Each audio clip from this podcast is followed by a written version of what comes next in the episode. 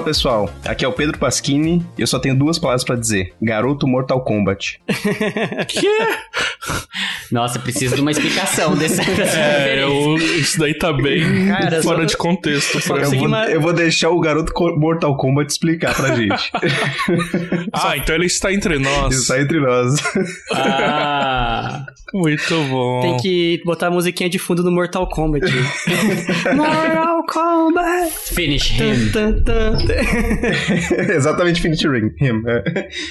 E aí, pessoal, aqui é o Sato e não importa quão formal você escreva seu e-mail, seu orientador vai responder: tá bom, send from iPhone. e não importa quantas perguntas você, você fizer, ele vai responder só uma, né?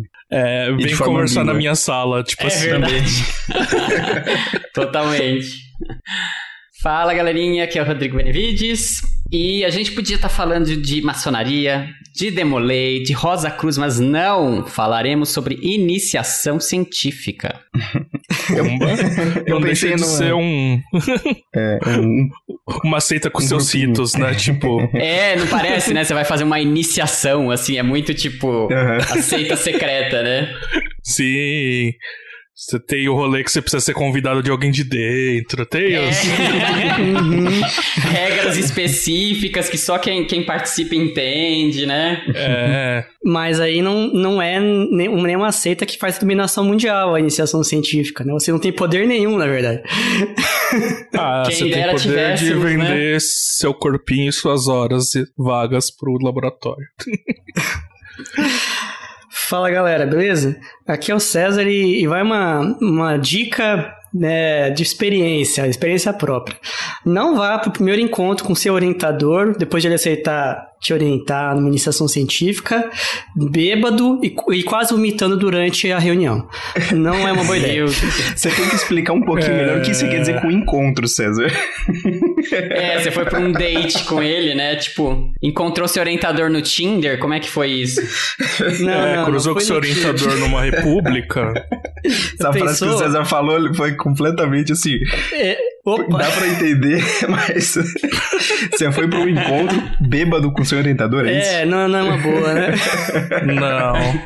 É assim, ah, você... Olha os abusos da academia aí, ó. Você, você terá encontros semanais por, ou normalmente, ou quinzenais regulares com seu orientador na iniciação científica. No primeiro deles, ele vai te conhecer ainda. Então, passe uma boa impressão. Vou ter que explicar essa história depois, mais pra frente. Você vai ter que explicar ah, duas histórias mesmo. Duas histórias, é, aparentemente. Não, é, lamentável. Né? Tô protagonista aí. Então é isso, gente. Hoje a gente vai falar sobre iniciação científica, que é algo muito importante na formação de um físico, né? Principalmente se você quer seguir uma carreira acadêmica voltada para pesquisa, uh, você acaba fazendo esses projetos que nada mais são do que uh, um projeto de pesquisa, normalmente alguma revisão teórica ou aprender os dia a dia de um laboratório. Dura, em geral, um ano e você faz isso durante a sua graduação como uma atividade extra, inclusive podendo ganhar uma bolsa para te ajudar a se sustentar. Não dá para viver dela, mas pelo menos você ganha alguma coisinha, né? E aprende um pouco sobre a vida de um pesquisador, se você quiser continuar nessa carreira, né? Então, é isso. Vamos quebrar essa simetria em 3, 2, 1.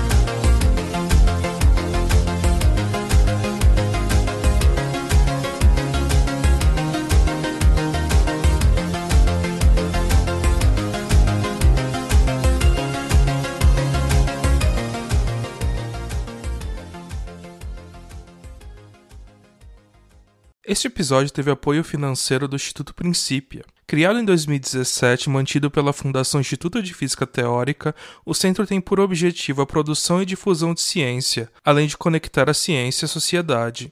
O Instituto Princípio promove diversos eventos de divulgação científica que podem ser de interesse dos nossos ouvintes, como o YouScience, um projeto que mostra diferentes atuações dos cientistas brasileiros e como você pode se tornar pesquisador nesta área. Para mais informações, acesse www.institutoprincipia.org. Princípia onde a ciência expande o mundo.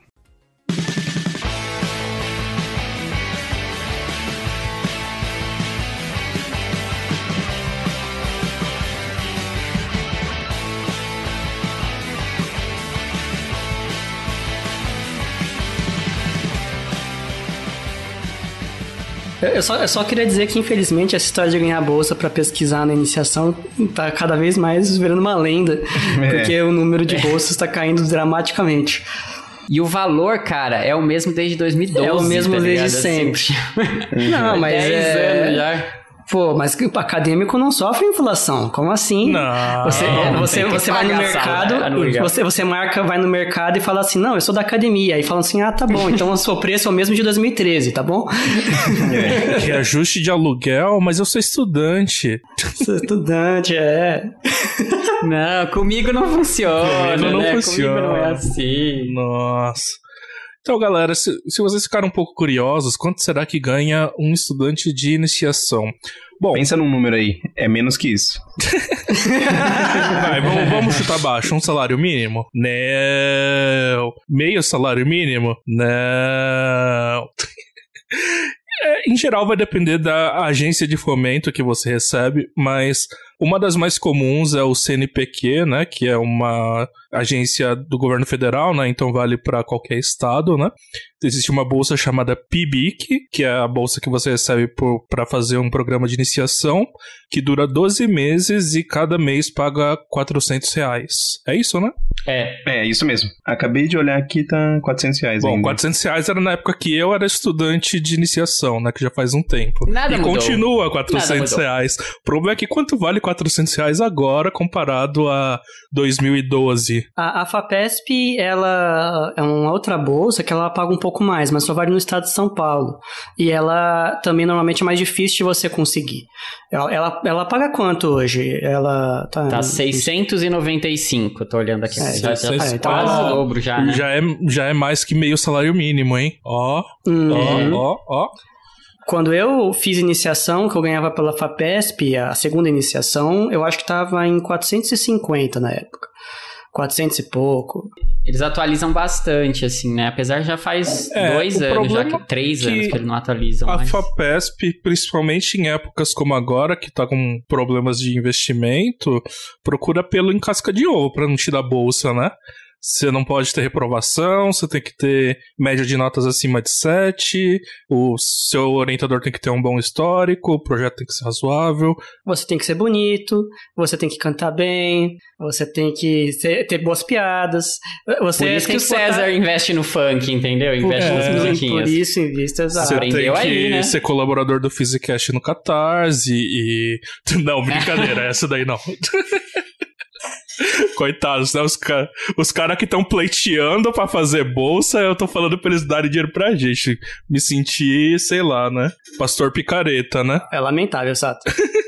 O Bibic, ele é quantas horas semanais que você tem que cumprir? Olha, a, em a princípio. teoria, eu acho que são 12 horas pelo contrato, mas isso, isso é, é, muito aleatório, vai depender de uhum. laboratório, de professor e de quão efetivo você é nas suas atividades também. É, então tá mais ou menos, bom, é, vamos supor que o salário mínimo seja uns 40 40 horas por semana e acho que tá atualmente tá 1.100 e pouquinho, tá mais ou menos o valor da bolsa, vai, em, em comparação a horas aula, em horas de trabalho. Né? Talvez.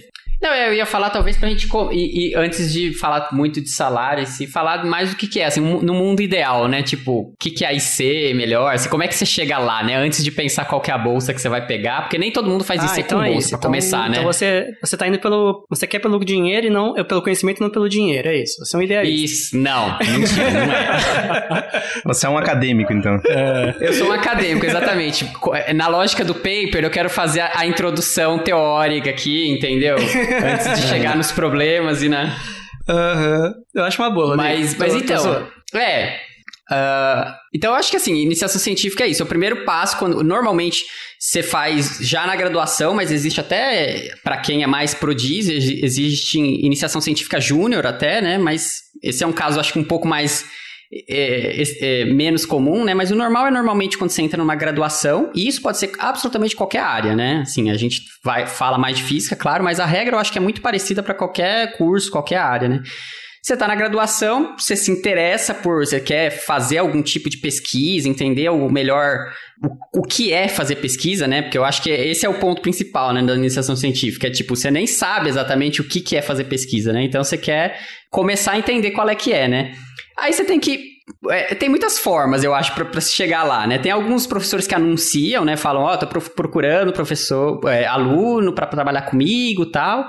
Ou você pode falar, olha, eu me interesso pelo. Você conhece algum professor, normalmente deu aula para você tal. Você fala, olha, gostei, o cara tem um estudo que me interessa, a professora é interessante, vou lá, bato na porta da pessoa, entendeu? E esse é o. Acho que esse é o caminho padrão, assim, né? Bate na porta da pessoa e fala, oi. Sou eu. Professores anunciando projetos prontos são mais raros, né? Não é você vai no naquele lugar que coloca os cartazes ali no instituto e vai ter um milhão de vagas. Não. Vai é, ter uma não, duas não, é, são, são ali. Alguns, se é. o cara tiver muitas vagas, assim, precisando de gente rápido, né? E é, aí o problema é, verdade, é que essas vagas vão ser mais concorridas, né? Porque ele tá anunciando. Agora, é em geral, você ou gosta do professor, teve uma matéria com ele, ou você sabe o que ele pesquisa e fala: olha, isso pode ser bacana, então vou conversar com ele. Por exemplo, o meu primeiro orientador, eu não tinha tido aula com ele, mas aí eu olhei o que ele pesquisava e falei: olha, bacana. E assim, eu não sou que nem o Rodrigo, assim, de direto bater na porta. Primeiro era escrever aquele e-mailzinho assim, caro professor, tananã, tananã.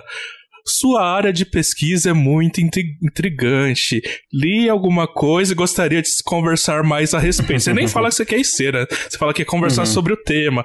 Poderia me mandar um material para eu me familiarizar e você escreve um e-mail super formal, assim, vai falar, e o cara vai falar. Sim. Tá, é, você pode vir tal horário? E, tipo, ele nem leu, assim, vem conversar comigo tal horário. Aí ele vai fazer todas as perguntas que você já tinha respondido lá, do tipo, ah, qual que é a sua nota média? Uh, você tem reprovações? E, tipo, normalmente você manda isso no e-mail, se você quer cortar papo, mas eles vão te perguntar de novo. é, você vê, né? Tipo, já, já vimos duas abordagens completamente diferentes. Eu sempre fui mais cara de pau, assim, de realmente bater na porta e. Mas é verdade, tem essa outra opção, né? Mais, um pouco mais polida, né? Vou mais formal. Ah, é que eu era medrosão, né? então, eu acho que essa opção do Sato é, é, não é uma boa opção, na verdade. O, pelas experiências que eu tive e tal. Porque o, o professor, ele. Um, que ele gosta de um contato direto, ele gosta que você mostre as, a cara lá. Dois, que ele tá muito ocupado, às vezes tem que responder milhões de e-mails. Às vezes ele nem consegue ver seu e-mail e orientar aluno de iniciação, boa parte dos professores não é uma prioridade. É, talvez mostre um certo talvez não todo o interesse que você poderia ter mostrando só mandando um e-mail, né? Olha. Não tem porquê, assim, o, o, o, ah, a, a, do professor. Do e-mail, né? Não, assim, eu, eu, não tô falando que é errado. Eu tô falando que eu acho que é menos eficaz. Quando eu mandava e-mails, normalmente, muitas vezes eu não recebia a resposta, eu recebia essa daí do Sato. Ah, venha na minha sala conversar. Não, mas é, é e... bom você ter pelo, pelo menos a confirmação que o professor vai estar lá naquele horário, né? Não, claro. Somente você pode é um mandar... cara que, tipo. Você tá em N laboratórios, nunca para na sala dele. Pode. Mas assim, você pode ir em alguns horários diferentes ou você manda um e-mail e fala assim: olha, é, o que horário você tá? Gostaria de falar sobre uma possível iniciação e tal. É, mas o engraçado é o seguinte, né? Quando está na graduação, você acha que a sala dos professores é uma mesmo meio que um território sagrado, assim, um território proibido para os alunos, né? E assim, se você é tipo, você vai entrar lá, é que nem você ser o, o capeta e entrar na igreja vai pegar fogo. Pega fogo. Você acha que vai acontecer alguma coisa, seu corpo vai ser desintegrado, sei lá. E assim, pode é. acontecer, né? Pode acontecer, mas é, é raro. É, se tiver um é, laser ligado, pode, assim. um né? laser ligado, claro. Olha, se tiver uma luzinha vermelha em cima da porta, não abre, por favor. É. Melhor Mas não, o ponto é. A, a, a, primeira recomendação que eu daria é o seguinte, né? Não sacralize demais essa, essa coisa com os professores. Eles são pessoas como vocês, estão lá para ensinar vocês e eu acho que é legal você perder esse medo, bater na, na porta e falar: olha, eu sou fulaninho, eu, eu, eu, gostei muito do seu tema, eu queria ver se é possível dar uma iniciação ou, ou aprender mais sobre o tema, sei lá. É, eu acho que não tem nada demais. O, você às vezes fica com medo de abordar o professor, porque tem aluno que nem por e-mail manda. Ele, ele não, não aborda o professor. É, aí é, é foda. O professor aí, não vai aí, falar magicamente: olha, gostei muito de você, quer fazer isso comigo? Pode acontecer eu também, vi, mas acho que vai ser bem raro. Eu né? vi isso acontecer uma vez em meus 10 anos de Unicamp, assim, e era porque o cara era fenomenal, o professor quis roubar ele pra... antes que alguém antes pegasse. Que alguém pegasse. Uhum. Não, tem uma outra abordagem que é o meio termo entre o que o César e o Rodrigo falou, que é se você conhece o professor ou a professora porque tá assistindo aula e você achou interessante, você vai no final da aula perguntar, ah, acho interessante que você pesquisa, até algum momento que a gente pode conversar sobre, aí a pessoa vai lá e vai falar pra pra você. Então, é um, é um meio termo Também, pra é você. verdade. Normalmente eu mandava e-mail porque os professores que eu fui pedir ser, eu não tinha tido aula, então eles não me conheciam. E sempre tem chance, por exemplo, o meu primeiro orientador, ele trabalhava muito no, no LNLS. Então ele há pouco tempo na sala dele. Se você fosse lá, chances era você não ia encontrar ele.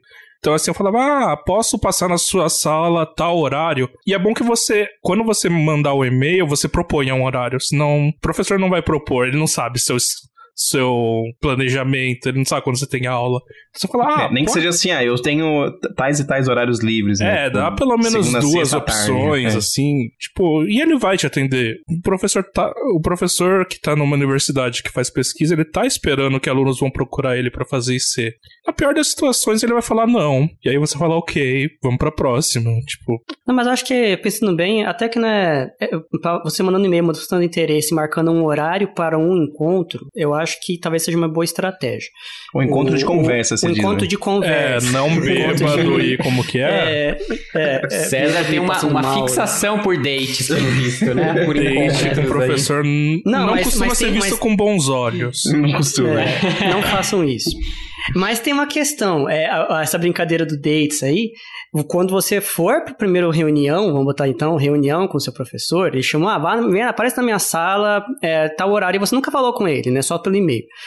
Você vai estar tão nervoso quanto no seu primeiro encontro com o ser amado. Você, eu quando ia, é, mandava um e-mail assim, ah, profe, porque eu batia na porta, às vezes não tinha, mas tava meio nervoso, né? Mandava e-mail, ah, aparece tal horário. Eu sabia que tava lá, professor, né? Tava a luz acesa e tal. Cara, eu, eu ficava, sei lá, uma meia hora na frente, às vezes com medo, sabe? Passando na frente, eu entro, não entro, entro, não entro, bato, Você não fica, bato. você fica pensando assim, eu tô- vou torcer pra que eu bata na porta e, É. e ele não responda. E ele não Que aí eu tenho uma desculpa pra não entrar, né? Exato, aí você bate bem baixinho, assim. assim, professor, não, eu bati, mas não tinha ninguém e tal. Você vai estar nervoso. Isso é, isso é normal. Isso é normal. Eu acho que todo mundo provavelmente é assim um pouco, se você nunca teve contato com o professor, né? Ah, é. Antes de você trabalhar com essas pessoas, você coloca eles numa posição meio superior, né? Ah, assim, eu vejo muito nos alunos de C comparando com os alunos da pós, assim, que eles chamam, ah, professor sobrenome, né? E a gente fala, não, já, já trata pelo primeiro nome, nem chama de professor mais, assim. É verdade, é. Tem essa barreira, né, meio que hierárquica. Mas esquece isso, gente. E assim, a maioria dos professores é bem tranquilo, né? A maioria dos professores é bem aberto, né? Vai ter um ou outro que talvez seja mais grosso. E aí, se for grosso, honestamente, talvez nem compensa mesmo você, né? Assim, melhor ele ser logo no começo, né? Tão importante quanto a área de pesquisa ser legal é ser orientador, ser um bom orientador e uma boa pessoa. Isso, é. Senão ele vai até te desmotivar. O Uhum. que que você ia falar, Então, Pedro? ah, não, é que eu ia contar uma história que eu tava, eu tava faço pós-doc, né? E aí tem um aluno que acho que é de doutorado, né? Ele escreveu assim, doutor, tal e Pedro. Só que eu sou doutor também, né? Só que por ele ser professor, ele chamou de é, doutor, Aham. tal, e ignorou o doutor do meu nome. Então foi um, esse Ah. contraste aí. Eu acho que a pessoa vê o professor como uma, uma entidade diferente do que... É, é estranho, né? É. E pode não parecer, mas professor universitário é humano também, gente. Acreditem Aham. se quiser. É, tem falhas como todo mundo. Aliás, a minha primeira iniciação, eu fui procurar iniciação bem cedo. Normalmente na física a gente procura mais cedo, né? Do que, sei lá, um engenheiro ou alguém de uma área mais aplicada, né? Ah, eu fui procurar, eu tava no segundo semestre, assim, no final do primeiro ano. Então era bem cedo, assim. Aí eu mandei um e-mail pro professor, falou assim: Nossa, eu me interesso muito pela área de física de superfície, quero trabalhar com materiais, que não sei o que lá. Aí, assim, ele, tudo bem, ele me recebeu, tudo, mas ele falou assim: você nem sabe o que que é superfície, assim, tipo, você tá escolhendo pelo nome, né? E aí, assim, ele falou, pô, pra, pra você estudar isso mesmo, assim, você precisaria ter feito quântica, alguma coisa assim. Normalmente, dependendo da área, ele vai pedir algum pré-requisito de matéria, né? Mas aí, ah, antes de entrar na faculdade, eu tinha feito colégio técnico. Então, eu sabia um pouco de eletrônica, sabia desenhar, né? Aí ele me colocou na parte de instrumentação do grupo. E eu fui aprendendo um monte de coisa. E eu projetava peça pros experimentos. Foi bem bacaninha. Uma- então, já que surgiu esse assunto, como escolher um orientador ou uma orientadora? O que, o que fazer nesses casos? Como, como, como vocês fariam? Porque eu sei que, eu acho que, bom, experiência própria, eu, eu sei o jeito que é bom fazer, mas eu sei que eu nunca fiz desse jeito. Olha. Mas é bom pelo menos de dar um, um passo a passo pra quem, quem conseguir seguir, acho que seria uma boa, né? Tudo bem, vai. Eu, eu vou dar algumas coisas que eu acho ok fazer. A primeira coisa tem que ser uma área que você goste, então procura o que o professor faz. Isso é importante. Não adianta ser o professor mais legal do mundo e ele te colocar para fazer uma coisa que você odeie, por que, que você tá fazendo isso, né? Então, você gostou do professor? Vai atrás do Lattes dele, ver o que, que o grupo dele tá fazendo, se tem uma página do grupo. Porque normalmente nessa época ainda é difícil ler artigo para você, né? Quando você tá no começo da graduação. Às vezes você não vai entender o que ele tá fazendo pelo artigo, né? Então procura, sei lá, uh, um site do grupo de pesquisa, um site do professor, alguma coisa básica sobre a área, né? Algum artigo de revisão, de repente, que é mais fácil de ler. E a segunda coisa que eu acho importante ou bastante razoável de fazer é procure alunos ou ex-alunos desse professor e pergunte como ele é no dia a dia. Essa sugestão do Sato eu acho essencial, essencial. É, como eu, eu cheguei a falar algo parecido no episódio lá de experiências da pós-graduação, coisa assim, né? É, metade dos seus problemas estão associados ao seu tema de pesquisa, quão difícil ele é, e outra metade ao seu orientador. Então, se você. Às vezes o cara pode ser um professor bom até, dar uma aula legal, que você gosta e tal. Mas é muito diferente o, o jeito que ele dá aula e como trabalhar com ele no dia a dia. Então é muito importante você ter contato com alunos que ele, que ele, que ele orienta ou ex-alunos que, que ele orientou para perguntar como é o clima de trabalho, como é trabalhar com ele, se ele te ajuda nos problemas, se ele deixa você meio que a Deus dará, se ele é grosso, se ele não é. É, todo esse tipo de coisa você não vai saber a, a, priori só pelo tema que ele pesquisa. E nem pela primeira então, conversa, o cara vai ser gentil nem com pela você, primeira né? conversa. Tipo...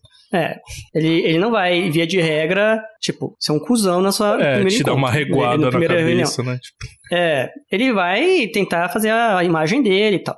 Você às vezes pode perceber um pouco dos critérios. Tem professor, por exemplo, que está muito preocupado com a nota do aluno para aceitar a orientação só aceita aluno com notas muito altas. Você já vê que é um cara que ele quer é, enfim, valoriza outras é, coisas, talvez. Outra né? coisa, ele não, tá, ele não tá valorizando tanto seu interesse em aprender algo do tipo. Então, eu, pelo menos, nesse tipo de caso, eu procurava me afastar, até porque eu não tinha notas tão excepcionais assim. Mas você descobre pela conversa mesmo com ele na primeira reunião, mas de modo geral é sempre bom falar com os alunos. O que os alunos vão falar é o que eles realmente acham, né? E, e, é muito importante você saber isso antes de entrar num projeto que é um ano. Então, você ficar com um ano com uma pessoa que você não se dá bem, que não te ajuda, que não sei o quê, é, é muito estressante. Eu achei, eu achei interessante Eu, nu, eu nunca fui perguntado as minhas notas para professores quando eu, quando eu fui pedir iniciação. É, só uma vez aconteceu quando. Porque a minha primeira iniciação foi no Synchrotron, né? E aí era, não era um professor ou professora que eu ia perguntar, era tipo um editalzinho para você se inscrever. Aí no edital você mandava o histórico de graduação, né? Então nesse caso eles tinham acesso às minhas notas. Mas para professor, quando eu fui pedir, ninguém nunca pediu, só conversou sobre o tema. Ah, todas as vezes que eu fui pedir, eles pediam o meu CR. Uh, o CR é o coeficiente de rendimento, né? Que é uma nota média, mais ou menos assim, pra gente. Uh, normalmente perguntavam porque se você tem uma nota mais alta, você consegue usualmente pedir financiamento pela FAPESP, né? Como a gente falou, é a agência de fomento aqui de São Paulo e eles pagam um pouco melhor, né? Então tem, tem um pouco é, disso. Eu, comigo, assim, é mais ou menos que nem o Sato, o meu orientador, que eu adoro. É, nas primeiras reuniões ele perguntou assim: ah, qual que é o seu CR? Aí eu falei, é tanto, né? Acho que era 07. Assim, ótimo. Para mim esse número é, é, irrelevante. Não me importo com ele. É mais para se você tiver um CR melhor, a gente pode entrar com o pedido para FAPESP. Mas para mim isso não é importante, o que importa é que você quer aprender, esteja dedicado, etc. Mas já, já teve caso de amigo meu que me contou, que eu não vou falar o nome do professor, nem do amigo, né? Que ele foi pedir uma iniciação lá pelo seu terceiro ano, né? Para um professor ali da Unicamp. Aí foi conversar com o professor, o professor só ouviu ele falando lá, interessa pelo que você faz, e perguntou, tá, é, qual que é o seu CR? Aí ele falou assim, acho que era 0.81, né? Vai de 0 a 1. Ele, ah, bom, né? Aí estava passando um aluno dele pela porta dele. Ele falou, seu fulaninho, é que era um aluno de pós já, né? Assim, com qual CR que você se formou na graduação? Aí o cara falou assim, é 0.92. Aí o professor olhou pro, pro meu amigo e falou assim, pois é, né?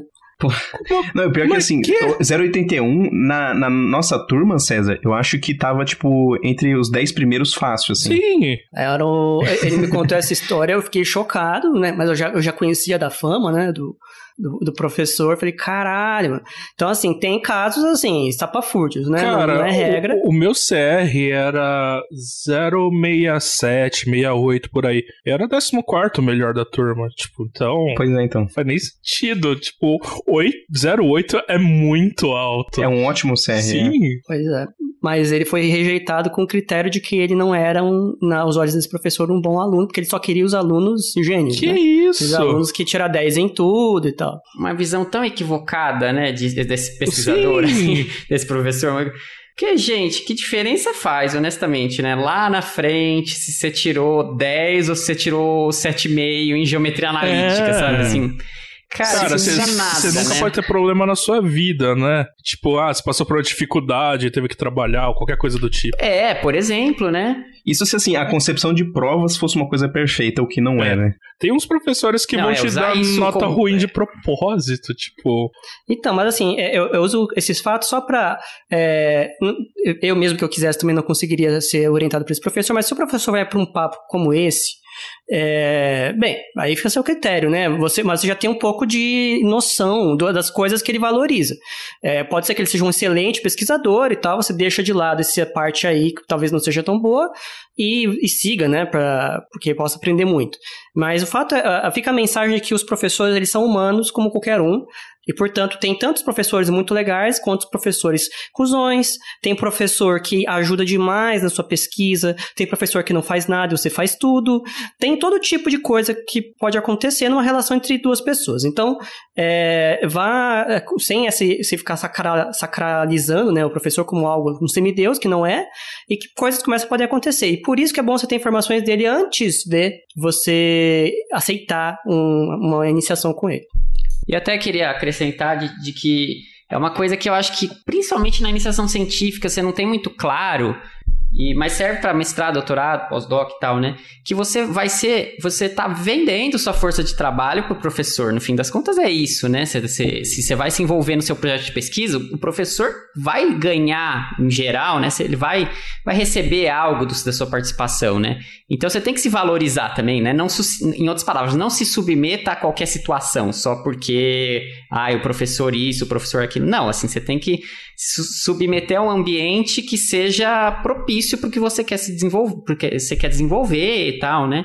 E lembrar disso, né? De que você, apesar de é, mesmo ainda na iniciação científica, você já tem todo o seu valor ali, né? Você tem um conjunto de conhecimentos que é exclusivo seu, né? Então Sim. você precisa valorizar isso quando for procurar. Aliás, né? eu acho que é uma coisa que a gente faz pouco quando a gente ainda tá na graduação. Ver quanto a gente sabe, assim. Tipo, cara, joga joga uma pedra na fila do pão e quem acertar você pergunta como resolver tal integral, cara. Não sabe, velho. Você tá no topo da população em termos de formação acadêmica. Então, se valoriza um pouco, assim. É, outra coisa é, importante que eu acho bom comentar aqui, é, o César falou do, de conhecer o professor justamente para você não, não assumir um compromisso de um ano uh, sem saber tudo que pelo qual você está se submetendo, né? Existe a possibilidade de você começar a fazer IC antes de submeter um projeto para bolsa, né? Então, de repente, você passa um, dois meses, de repente até um semestre ali com o professor, porque aí você não tem um vínculo formal, né? Ele tá te orientando, mas não é formal e você pode sair, né? Aí agora, quando você assina o contrato de bolsa, aí é um ano, né? Então, vai. É, e eu acho ótimo esse, esse período de, de tipo, de estágio, assim, para os dois se conhecerem, né? Tanto o professor ver se, se, se gosta do aluno, quanto o aluno ver se gosta do professor, né? Eu gosto da analogia do, de relacionamento, porque no final das contas é um relacionamento, né? O aluno com o professor é um relacionamento profissional, mas é um relacionamento, né? E, só que aí você pode pensar assim no, no crush, né? Você tá lá, crush e tal, você quer casar com o crush. Você não vai uh, casar com a pessoa Bom, muita gente faz isso, né? Mas você não vai casar com a pessoa sem conhecer ela direito. Então, uma maneira que é boa de se conhecer e ver se você vai dar certo é ir morar junto antes de casar. Então você mora junto com a pessoa, é, muitas vezes acontece a pessoa morar junto com você e ter algumas peculiaridades na, do jeito que você é ou do jeito que a pessoa é que é, faz com que a relação não funcione quando você está casado, quando você está morando junto. E aí você, você, você, sai antes de, de casar. Então é um, é um test drive, vamos dizer assim, do casamento, é morar junto. Então a mesma coisa. Uh, fazer esse é, pré-IC, vamos dizer assim, que é trabalhar um pouco no laboratório para você ver se a sua rotina, o seu jeito de trabalho combina com a pessoa que você está querendo é, trabalhar. Mas o professor tem que aceitar também, né? O... É, assim, assim como no relacionamento. Claro. É, é, tem que ser consentido, né, galera? Pô. Não é, é tô isso. namorando aquela, aquela mina, mas não sei se ela me namora. Não é assim, não, cara. Essa música é estranha. Vai arrombar a porta do laboratório e trabalhar sem o professor saber, né? Tipo, é, ele entra lá e você tá ali no laser, né? Tipo. tô alinhando aqui, professor. Pera aí que eu tô alinhando. Meu Deus. Como foi a primeira. E como é. foi, assim? Vocês. Isso eu ia perguntar, é como foi as experiências de ser de vocês? Vocês curtiram? É, como, como, como foi aí a primeira vez de vocês? É, como foi? Eu até já falei um pouco, né? Eu mandei e-mail professor, aí falei, nossa, essa área parece muito interessante, quero me especializar nisso. Eu, aluno do segundo semestre, né? aí eu fui lá, conversei com o professor, conversei com o chefe do grupo também no mesmo dia que ele tava lá, que era um outro professor, foi super bacana. Só que eles falaram, pô, é que assim, eu tinha visto um desses cartazes também de oferecer IC, né? Só que era uma IC, assim, muito avançada para mim, né? Era pra um, mais para um aluno de final de graduação. Falou, ah, você teria que saber um pouco de quântica, um pouco de estado sólido, né? Porque eram uns experimentos no, no síncrotron mesmo, né? Aí, só que aí eu falei, ele falou, ah, me fala um pouco de você, o que você fazia tal. Aí eu falei que eu era, uh, eu fazia mecatrônica antes, né, que eu era, que eu sou técnico. Ele falou, ah, então você, você entende um pouco de eletrônica, você sabe desenhar, né? E aí eu fui para a parte de instrumentação. Então a minha primeira iniciação era fazer um manipulador de amostras que funcionasse em ultra alto vácuo. E aí eu já aprendi, tipo, várias coisas, assim, da vida experimental, que é bacana você saber quando você tá lá fazendo experimento, né? Tipo, os cuidados que você tem que ter com o vácuo, o, uh, quais as funcionalidades que você quer de um manipulador e esse tipo de coisa. Mas uma coisa muito interessante é que, assim, eu tinha que desenhar a peça, né? Então, assim, a gente não desenha mais peça na, no papel, né? Isso daí é coisa bem antiga, né? A gente faz agora no computador, tem os CADs da vida e tal. Aí ele falou assim: ah, sobe ali no segundo andar do laboratório, tem um computador lá, instala o AutoCAD e aí você já pode começar a fazer, né? Uh, o professor, o chefe lá do grupo, tinha desenhado umas peças no, no papel, né? Porque ele é um professor mais velho, mas aí eu tinha que passar isso pra, pra 3D e tal, pra mandar pro pessoal da, da oficina fazer. Cara, aquele computador era uma carroça. Eu fui baixar o AutoCAD, a internet é super rápida, né? Que é a internet de universidade. Baixou não sei quantos gigas ali em dois minutos. Demorou o dia inteiro para instalar. E quando é o dia inteiro, é o dia inteiro mesmo. Eu cheguei lá 10 horas, saí às 6, estava terminando de instalar. E depois de ter conseguido instalar, ele não conseguia rodar. assim. É claro, o computador leve. É, pra minha sorte, assim, eu tinha um notebook e aí eu consegui instalar no meu computador para trabalhar, mas assim, cara, aquele computador, se eu fosse depender dele. Mas foi, foi bem isso. Conheci... E era um professor, assim, que ele conhecia o pessoal das, da oficina, o pessoal que faz vidraria, o pessoal que faz usinagem. Então ele me levou para conhecer as oficinas, achei bem bacana. Vocês, como que foi a experiência de primeiro IC? Então, a minha primeira vez foi... Foi aquele edital que eu falei, né? Então tinha um, um mini edital para ICs. É, era um edital, acho que era pra, tanto para IC quanto para estágio, que já era o pessoal, acho que já estava formado, né? Então tinha. Acho que tinha várias bolsas ali, né? E aí foi, foi interessante porque eles acho que eles devem ter, sei lá, filtrado alguns currículos, aí me chamaram para uma entrevista, né? Aí eu fui lá. É, aí eu cheguei, é, era uma sala, eu até me espantei, não era? Era uma mesa bem grande, aí acho que tinha umas sete ou oito pessoas para conversar comigo, né? Parecia aquele. Caramba. É, Inquisição lá do, do Harry Potter, né? Mas não foi, porque foi super, super tranquilo, foi super Você de tava boa. em que época da graduação já? É, acho que foi, se eu não me engano, foi no fim do segundo semestre, no começo do terceiro, acho que foi uma, por aí. E, na verdade, tava esse monte de gente lá porque eram vários professores e professoras, e aí cada um falava o, que trabalhava para ver qual área que eu me interessava mais, porque eu tinha que escolher qual professor ou professora que eu ia. Entender. Ah, então era um aí eu escolhi... voice ao contrário ali, tipo. Exato, exato.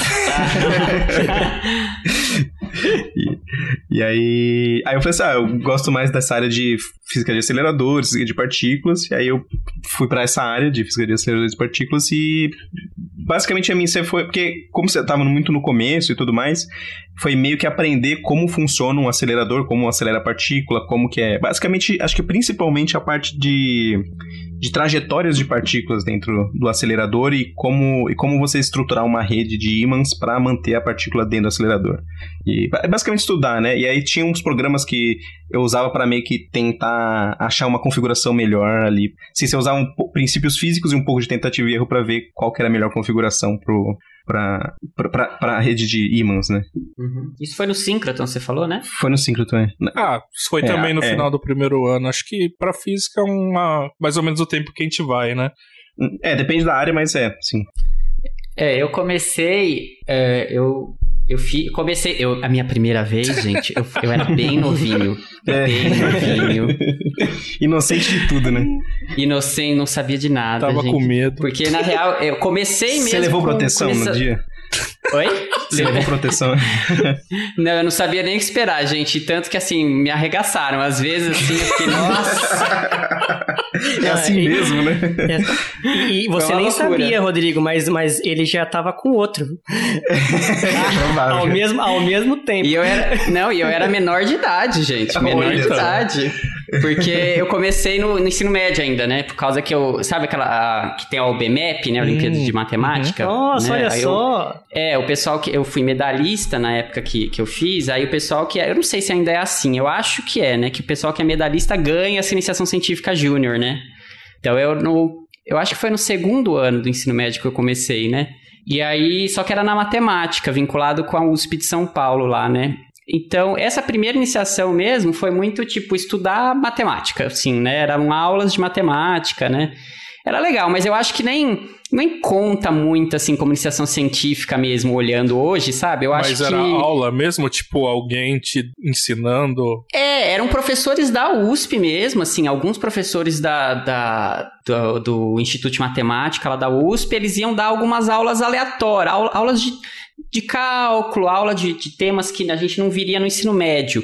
Mas eu acho que faltava, não sei, eu tenho a impressão que faltava essa coisa pesquisa, é assim, entendeu? Assim, realmente centrar na ciência. Era uma coisa mais assim, tipo temas mais avançados de matemática, né?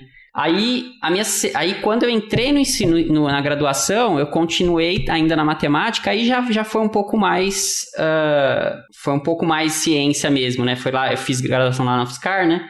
Aí foi no departamento de matemática lá, eu comecei a estudar álgebra, né? Foi ainda na matemática, mas aí já te, tinha uma carinha mais de, de ciência, assim, né? De, de, de, fazer pesquisa. Mas era. Nossa, mas ainda assim, eu fiz isso acho meu primeiro ano inteiro de graduação, né? Mas era ainda muito longe do que eu queria, porque, tipo, cara, eu gosto de laboratório, entendeu? Hoje que eu vejo, eu falo, eu gosto de estar tá, tá no laboratório, eu sou experimental, sabe? Experimental. Ah, isso é bom para isso também, né? Casa... Descobriu que você não quer fazer de jeito nenhum. Totalmente, é, né? E era legal, era até assim, né? Mas assim, tipo, o processo de ser para mim dessa primeira IC foi, olha, tô esse artigo aqui, lê ele, me explica depois, né?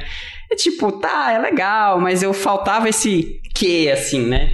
Aí depois da minha segunda iniciação, assim, né, que eu, eu fui pra física mesmo, né, aí já era, aí eu gostei, aí eu entrei na área e fui seguindo meio que desde então, assim, né. Que aí já era realmente no laboratório, era mexer com átomos frios, né? A gente então, então tinha todo um processo de alinhar, já, já uma parte de ótica mesmo, então a gente tinha que alinhar os lasers e aprisionar os átomos, tinha todo um. Era laboratório mesmo. Aí eu me senti finalmente assim, falei, ok, agora acho que eu tô fazendo ciência, sabe?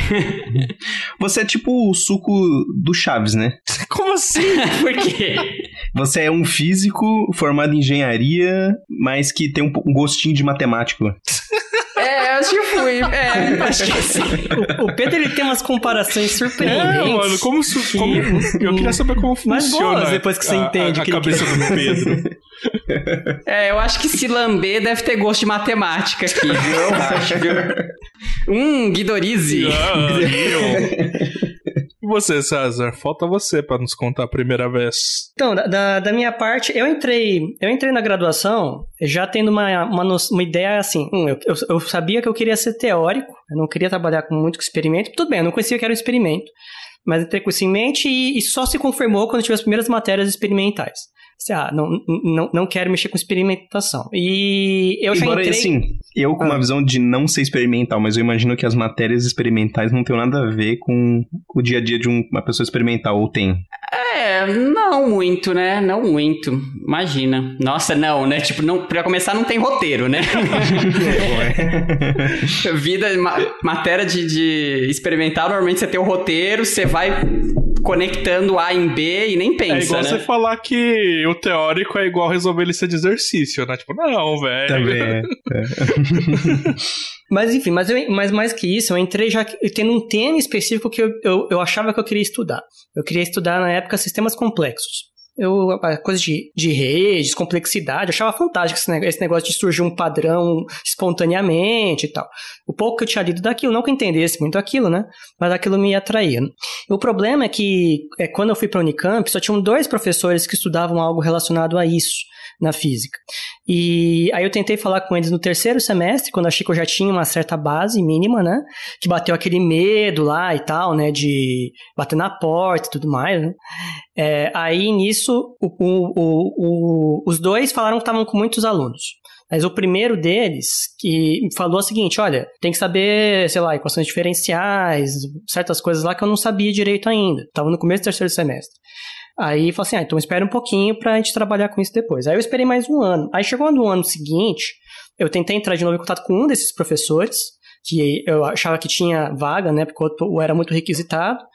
Só que é uma professora que infelizmente não, não podia me orientar por questões de saúde. Aí, beleza, né? Meio que fiquei desempregado, né? E isso era no quinto semestre já. E aí, por acaso, nesse, nessa época do quinto semestre, estava fazendo uma matéria eletiva, que era uma matéria de cosmologia, relatividade geral, na verdade. Relatividade geral, introdução à relatividade geral. E aí, quem dava essa aula era um estudante de doutorado. E eu fiz amizade com ele, né? Ele era um cara legal. E aí, ele chamava Fernando, uma dessas conversas com ele, né? A gente estava saindo assim da aula e ele falou: Olha, o, o Instituto está pensando em a, a criar um grupo de cosmologia em breve, no futuro. Talvez fosse o caso de a gente. de Estou pensando em pegar alunos para iniciação científica e tal. Aí eu falei assim: Ah, eu, eu me interesso por cosmologia, né? E aí ele falou assim: Ah, você, você acharia legal fazer uma iniciação em cosmologia? Ah, eu falei, ah, sim. Nossa, então Aliás, o César então- foi um dos alunos pescado pelo professor. É, tá vendo? Pô. É. Não, mas não é porque eu, enfim, eu era um cara a, gente tem interessado, um, né? a gente tem um prodígio da matemática e um, um aluno pescado aqui. Não, eu eu tenho um, meni- um cara, um, um menino que deu a cara tapa lá. né? Na verdade, eu não fui pensando nisso, né? É, até porque nem professor era formalmente, né?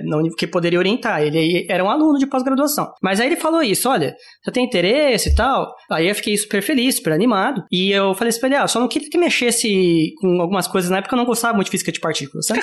E em particular, em Quem particular, eu achava- diria, né? em particular, é, eu, eu achava meio, meio. Não achava muito legal os tais de neutrinos. E. É pro ouvinte que não tá entendendo, o César, doutor em física de neutrinos, Pois é. não gostava E de esse professor e esse aluno do, de DOC, que eram do grupo de neutrinos também. É, mais ou menos isso. E, e aí, eu fiquei assim, ah, eu só não queria que botasse alguma coisa de neutrino no meio e tal. É, e aí, quando veio o projeto, ele falou assim, tá, vou escrever pra você o projeto então. Aí ele escreveu pra mim o projeto, falou com o professor, é, com o professor, eu não tinha contato com o professor na época, que depois virou o meu orientador, né?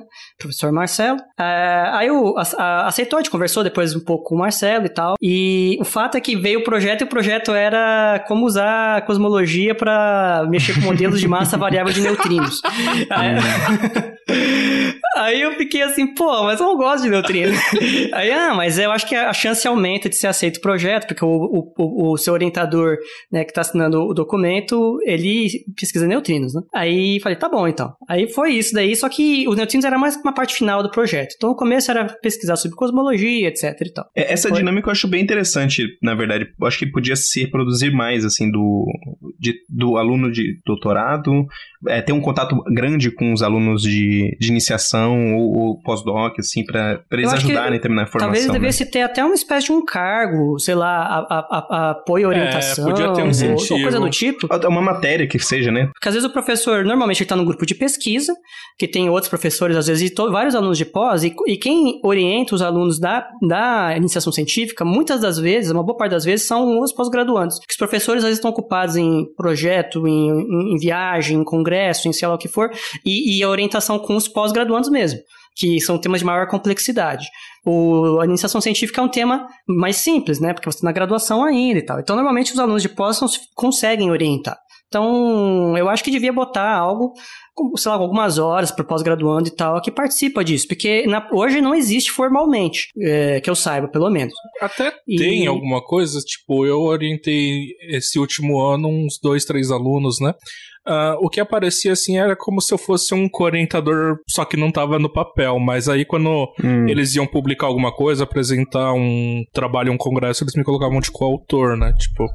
Não, mas eu acho que o, o, que o César queria é ter num papel, ter um papel é. mostrando assim, ó, eu orientei. Bom, de fato, é, né? Você tem, você tem esse cargo, você ajuda no, na, na orientação, você ganha um tanto de horas lá, um tanto de dinheiro, se for como um badge, né? Um é, monitor. Ou, às vezes não precisa lá. nem ter esse, essa contrapartida de dinheiro, mas, por exemplo, uma matéria que você pode descontar os créditos. Se você pudesse que você pode mostrar no, no Lattes, já tá isso, bom, né? Exato. Já tá exato. bom. Acabou o primeiro ano. Nesse momento, uma outra sugestão que eu acho legal, mas não, nem todo mundo precisa aceitar, é o seguinte: eu acho que a iniciação científica é legal você fazer às vezes mais de uma, e quando fizer mais de uma, fazer em temas diferentes.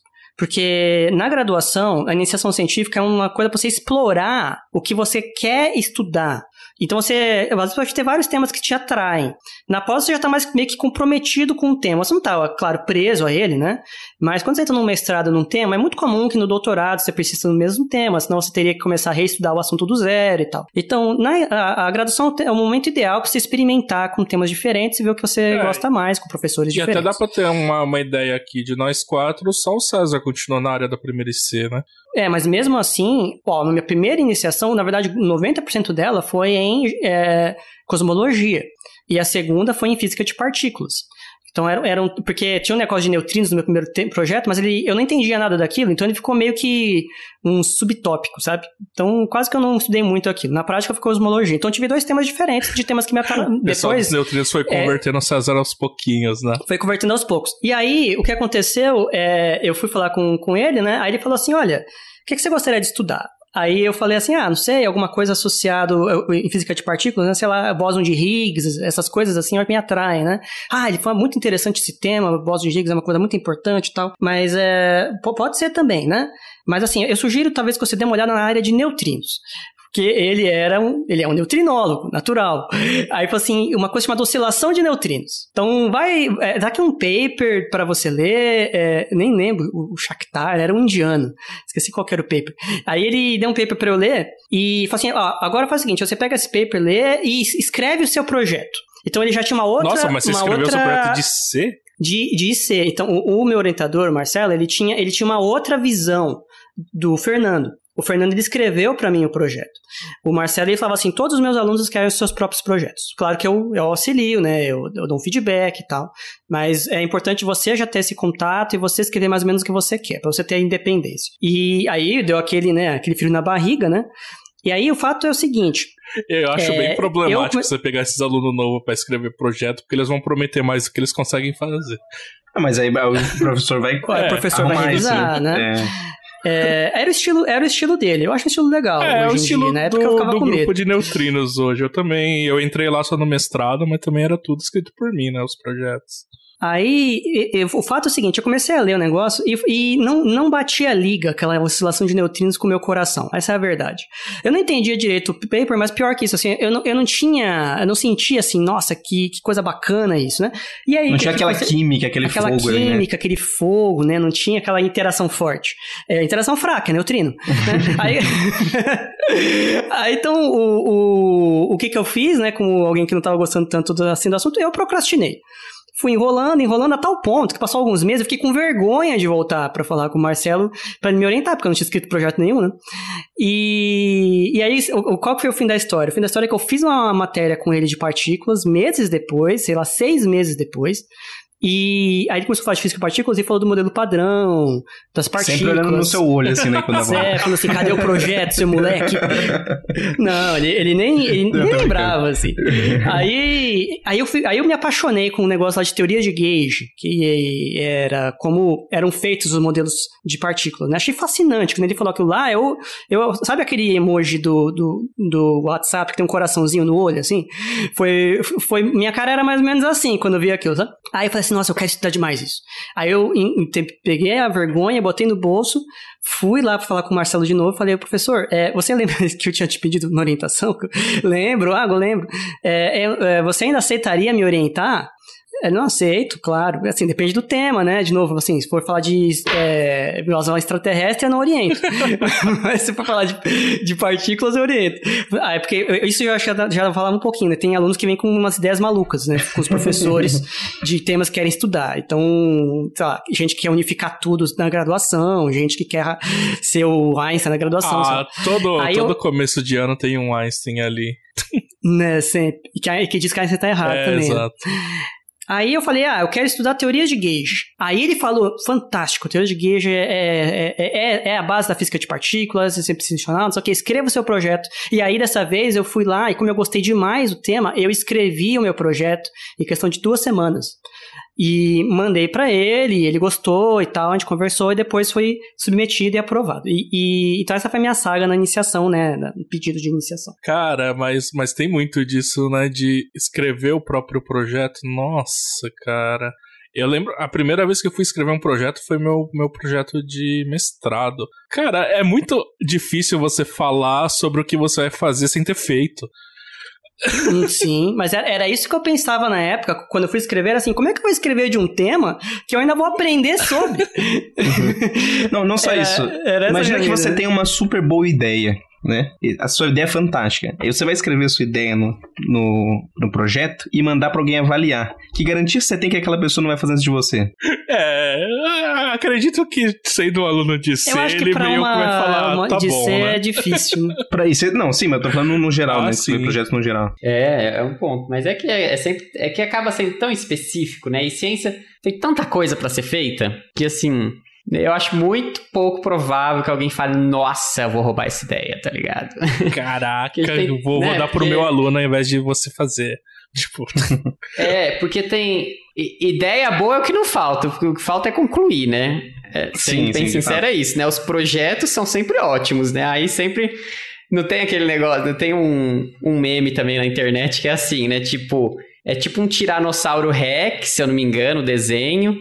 Que aí na esquerda tá tipo assim, projeto de mestrado, doutorado, sei lá. E aí ele todo 3D lindo, assim, é. Aí a metade da direita do desenho é é, tese defendida, né? Aí é tipo um bonequinho de palito, assim, né? que é meio isso mesmo, né? A é. gente, quando vai escrever os projetos, é sempre, nossa, olha, vou aqui revolucionar a ciência. E aí coloca palavras-chave, né? Quântica, nanotecnologia, oscilação de neutrinos, né? Assim, começa a jogar umas palavras-chave, assim, né?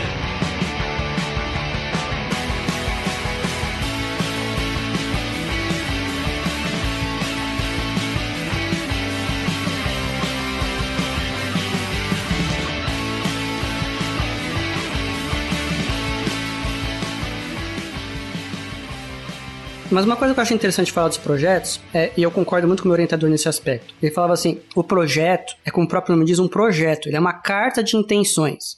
Não quer dizer que vai ser exatamente isso durante o seu estudo, porque pode surgir imprevistos. Pode ser que você vá para um lugar e, e, não fique tão bom aquela linha de pesquisa, não está dando em nada. Pode ser que surja uma outra oportunidade, alguma coisa correlata. Então você pode, você tem alguma flexibilidade ali na, no, na, sua, na sua pesquisa e depois você se justifica para a agência de fomento. Ah, caso, você não pode mudar totalmente, né? Ah, eu estudava, eu estudava física de partículas e comecei a, a estudar sobre a biologia das borboletas. É, é aí é foda, né? aí não vai rolar. Mas assim, por exemplo, eu no no meu mestrado, né? Meu prestado ele era o estudo de uma extensão do modelo padrão, seção 331, e era só o estudo daquela extensão. Hum, e, e no meio do projeto, eu tive contato com um professor que surgiu é, com essa conversa a questão de como eu podia usar argumentos de cosmologia para limitar o modelo 331. Até então não tinha nada disso no, no meu projeto, era só o, o, modelo em si, uma espécie de revisão né, do modelo. Ele falou assim: olha, ele falou assim: eu tenho esse modelo 331, mas eu não sei se, eu, se ele é possível ou não, porque essa partícula, né? O que cosmologia diz sobre ele? Isso, eu não sou cosmólogo, eu não sei se pode ou não. E aí eu peguei esse problema e abarquei, então meu projeto mudou ele aglutinou uma outra área, virou um misto de cosmologia e física de partículas. Foi uma escolha minha e do meu orientador, que ele concordou. Eu, eu peguei e banquei essa escolha, porque o meu orientador não era cosmólogo. Ele, falou assim: olha, a parte de cosmologia eu não vou poder te ajudar, só vou poder te indicar pessoas que entendem, mas partículas eu posso te ajudar. E, e então meu projeto não terminou no fim, do mesmo jeito que começou. Mas eu falei pra FAPESP, pra EPIC, olha, projeto, surgiu oportunidades disso, disso, daquilo tal. Aceitaram. Então, tendo uma justificativa razoável, você pode ter uma flexibilidade ali, ter uma carta de intenções, né? É que tem uma diferença, assim, você falar isso pra mim agora e, e eu da graduação, bobão ali, que tá escrevendo projeto, morrendo de medo de tudo. Mas sabe o que eu acho? Acho que projeto é muito melhor, muito mais do que dizer assim, o passo a passo do que você quer fazer, eu acho que mais assim, colocar, se situar, olha, tem essa área que eu quero estudar nessa área, assim, né? Ser um projeto ser uma coisa mais ampla mesmo, né? Ah, mas por exemplo, eles pedem, sei lá, cronograma do projeto. Por que eu vou colocar no cronograma? Porque eu não sei o que eu vou ter feito antes para ter, tipo, tem várias coisinhas assim, né? É, não é verdade. claro que você vai adaptando o cronograma com os relatórios e tal, mas isso você aprende depois, né? No começo é, olha, tem essas coisas que tem que ter num, num projeto, faça. Ah! uhum. Eu acho que o primeiro primeiro projeto da pessoa tem que ter alguém para fazer com ela, pelo menos para saber como é que é o formato, essas ah, coisas. Sim. Né? É, o que é, né? E, e como é, era... Mas aí você pode pegar ah. projetos de outros alunos, né, para servir de base. Sim. É, uma possibilidade. É, dá pra... é, Aí, aí volta naquele aquilo que eu falei dos alunos se ajudarem, né, Sim, né? Durante isso é muito importante. Cara, querendo ou não, a gente é o elo fraco da corrente, então se ajudem, tá? Se você é um aluno novo, vá procurar os seus veteranos. Se você é um veterano, ajude seus calouros. É, isso, isso é uma contrapartida que eu acho que da iniciação científica que acho que o pessoal não aborda muito. Você começa a trabalhar num grupo de pesquisa, então você conhece os seus pares que vão ser futuros pesquisadores com você, talvez, né? Se eles continuarem na física, e você começa a conhecer a comunidade acadêmica como acadêmica, né? Não como, sei lá, amigos de graduação, que você vai no bar. Você começa a conviver num dia a dia de trabalho mesmo, né? E você começa a conhecer uns veteranos da sua área, ou possível área, você começa a conhecer pessoas diferentes, eu acho. Também tem um papel interessante ali. E como trabalhar em grupo dentro da academia. Isso, isso é uma coisa que o Pedro falou que é bem legal. Quando você vai falar com um professor, vai pedir uma orientação e vai entrar numa iniciação, você tá pensando que você tá tendo uma relação só sua e do professor, né? Mas é, o professor está sempre no grupo de pesquisa. Então, na prática, o seu projeto ele vai ter algum impacto na pesquisa do grupo. E o grupo, ele normalmente conversa entre si todos os seus membros. Então você vai começar a ter relações com os outros membros do grupo, ou outros professores, ou outros alunos, né? E isso é muito legal, que você aprende demais com os alunos que são mais velhos, os alunos que entraram junto com você com outros professores ou mesmo às vezes se ajudam também, né? Então é, é bacana. É, aliás, pergunta para vocês, como que era o dia a dia de, na IC de vocês? Uh, tinha reuniões semanais, mensais? Vocês falavam pessoalmente? Tinha aula? Eu, eu, eu, eu, eu vou falar o que, o que talvez você e outros falam para mim. Fala aí, Sato. Você que lançou. Cara. Você que lançou tá a pergunta, fala aí. Cara. Ah, não. É problema, a gente, não. Talvez a gente tenha a, a, mesma experiência, eu, César e Sado, porque a gente trabalhou no mesmo grupo por muito tempo. Ah, né? é que assim, eu só fui pro mesmo grupo lá no finalzinho, no meu trabalho de conclusão de curso. Antes eu fiquei rodando pelas áreas. Cara, a minha primeira IC, como eu falei, era num grupo experimental e eu tava fazendo peças pro, exper pro, pro experimento que o grupo usava para fazer os resultados. Então, tipo, era um negócio que era razoavelmente importante, né? Aí o que, que acontecia? A reunião era eu, o professor e um outro professor que era chefe do grupo. E aí um, um, falava assim: Ah, o manipulador que a gente tem agora é meio ruim porque ele tem essa característica. E aí o outro falava: Ah, mas não pode ser assim porque tem que ser assado. E eles ficavam discutindo por uma, duas horas como teria que ser a peça e eu não entendia nada, porque eu não fazia os experimentos. Aí eu ficava olhando assim, esperava eles entrarem num acordo. Aí eles me passavam as, as, as características que tinham que ter uh, para eu ir fazer o desenho. Mas eu ficava duas horas, tipo, babando assim, ouvindo os dois discutindo. para depois ir trabalhar. Aí eu fazia a minha parte e mandava para eles e depois, assim, tinha que. É, eles discutiam comigo que eu tinha feito certo, que eu tinha feito errado tal.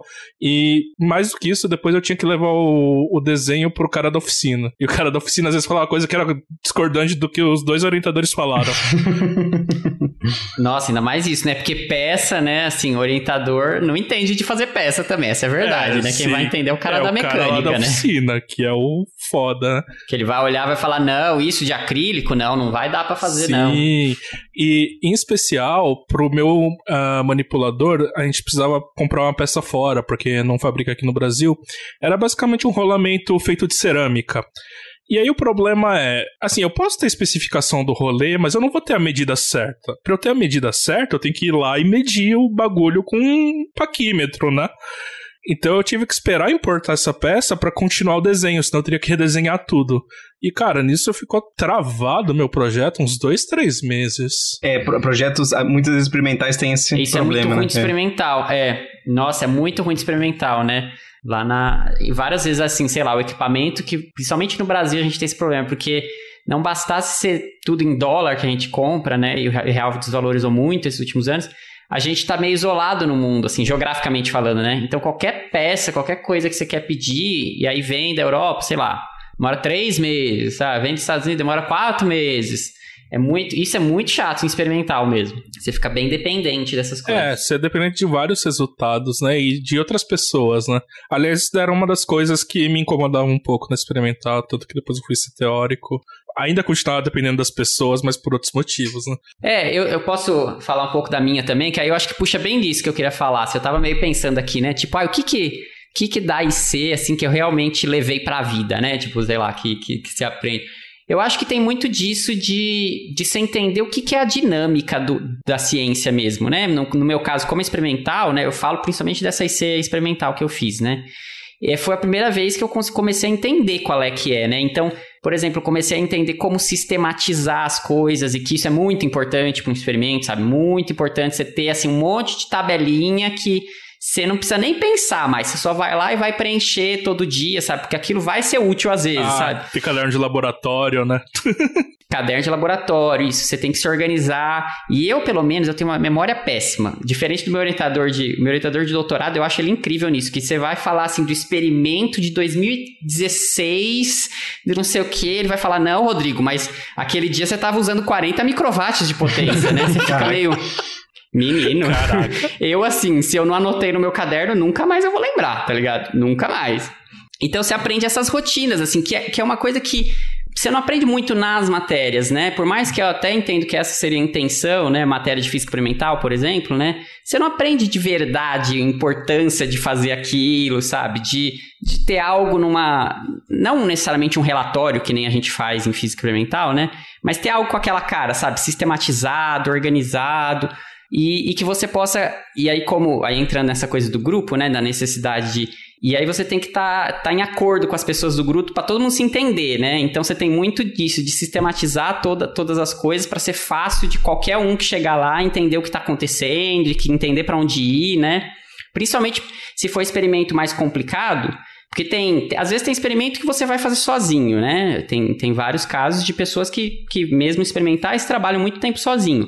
Mas eu acho que hoje em dia a maioria dos experimentos você faz com, com outras pessoas, né? Então, cê, cê, tudo isso é, é, sempre um trabalho em grupo, né? E facilita muito se você entende qual é o caminho que você tem que, que fazer, né? Como é que você faz, o que, que você escreve exatamente, né? Acho que isso foi uma, um grande aprendizado. E aí, um pouquinho mais, já puxando então da, da minha dinâmica, assim, né, na, na IC. Eu, eu, eu fazia lá em São Carlos, né? E aí eu estudava na UFSCar, só que a minha iniciação científica foi na USP, São Carlos. Aí é perto, mas é outro campus, né? Então eu tinha que ou pegar o ônibus ou ir de bicicleta, né? Então, normalmente, eu não ia tantas vezes na semana. Eu sei que muita gente às vezes faz IC, né? E tipo, ai, todo dia passa um pouquinho no laboratório, né? Eu normalmente ia uma vez e ficava bastante, né? E então era, era, era legal porque era muito focado, assim. Quando eu ia, era tipo focado naquilo mesmo, né? E eu tinha muita. O meu orientador lá na USP era meio professor fodão, assim, é um professor bem, bem conhecido lá do departamento. Então, cara, ele nunca tava. Essa é a verdade. Assim, eu via ah, eu ele já tomei, nunca, eu assim. já tomei também bolo do orientador, marcou reunião comigo. Ah, não, mas ele não vem hoje pra universidade, ele está no, no LNLS. Tipo, porra, ele marcou comigo. Por exemplo, é, nossa, o meu era tipo assim, ah, foi pro Japão. Ele era, nossa, viajava o tempo inteiro, assim. Você ia via... e ele tinha secretária do grupo, né? E aí você. Eu, e aí a sala da secretária era do lado da sala dele. Então, às vezes, você queria falar com ele, aí, tipo, né? Ou às vezes isso, ou tinha marcado horário, ou achava que ele ia estar lá no horário, aí você olha, aí, tipo, você só bate na secretária. Ô, fulana, que, que professor aqui? Ah, não, ele, ele tá. Hoje ele tá nos Estados Unidos. Hoje ele tá na. Só viajava. O homem, pelo amor de Deus. Mas enfim. E aí no dia a dia, o que que era, né? Era eu no experimento com mais uma aluna de, de mestrado, que foi quem eu conheci e acabou me guiando para lá, né? Que hoje é professora na USP, inclusive, a, a Paty, querida. e, e aí dois outros professores, dois outros doutorandos também, né? E os dois, um era mexicano, um colombiano. E aí era muito legal, assim, nossa, era muito, era muito divertido com eles. Aí era muito divertido, porque os três eram muito legais, e aí eles eles eram muito engraçados sempre, era um, era um ambiente muito gostoso, sabe? E, enfim, aí eles me ensinaram muito de laboratório, muito, assim, sabe? Me ensinaram, me ensinaram que é um trabalho, sabe? Tipo, que você tem que chegar no horário certo, não adianta. Eu, acho que eu, eu, eu, antes eu achava que era muito oba-oba só, assim, né? Tipo, ah, vou lá me divertir. Não, aprendi que é trabalho, assim, sabe? Tipo, ai. Mesmo que você foi na noite anterior numa festinha e tá meio de ressaca e não sei o que, não, você tem que acordar e ir pra lá, porque é o trabalho, assim, né? Enfim, foi muito bom, foi muito bom. Eu gostei bastante, viu? Não uso nada do que eu aprendi, basicamente, assim, né? Tipo. você usa essa. Você aprendeu a dinâmica, dinâmica de trabalho, né? Isso que eu ia falar, não uso nada assim do, da parte mais específica da física, né? Porque era física atômica, na parte mais técnica, era, é muito diferente do que eu faço hoje. Mas foi muito legal, nossa, super recomendo para qualquer um, assim, né? Mesmo querendo ou não seguir vida acadêmica, né? Eu acho que é muito legal a experiência de, de aprendizado mesmo da iniciação, né? Sim, sim.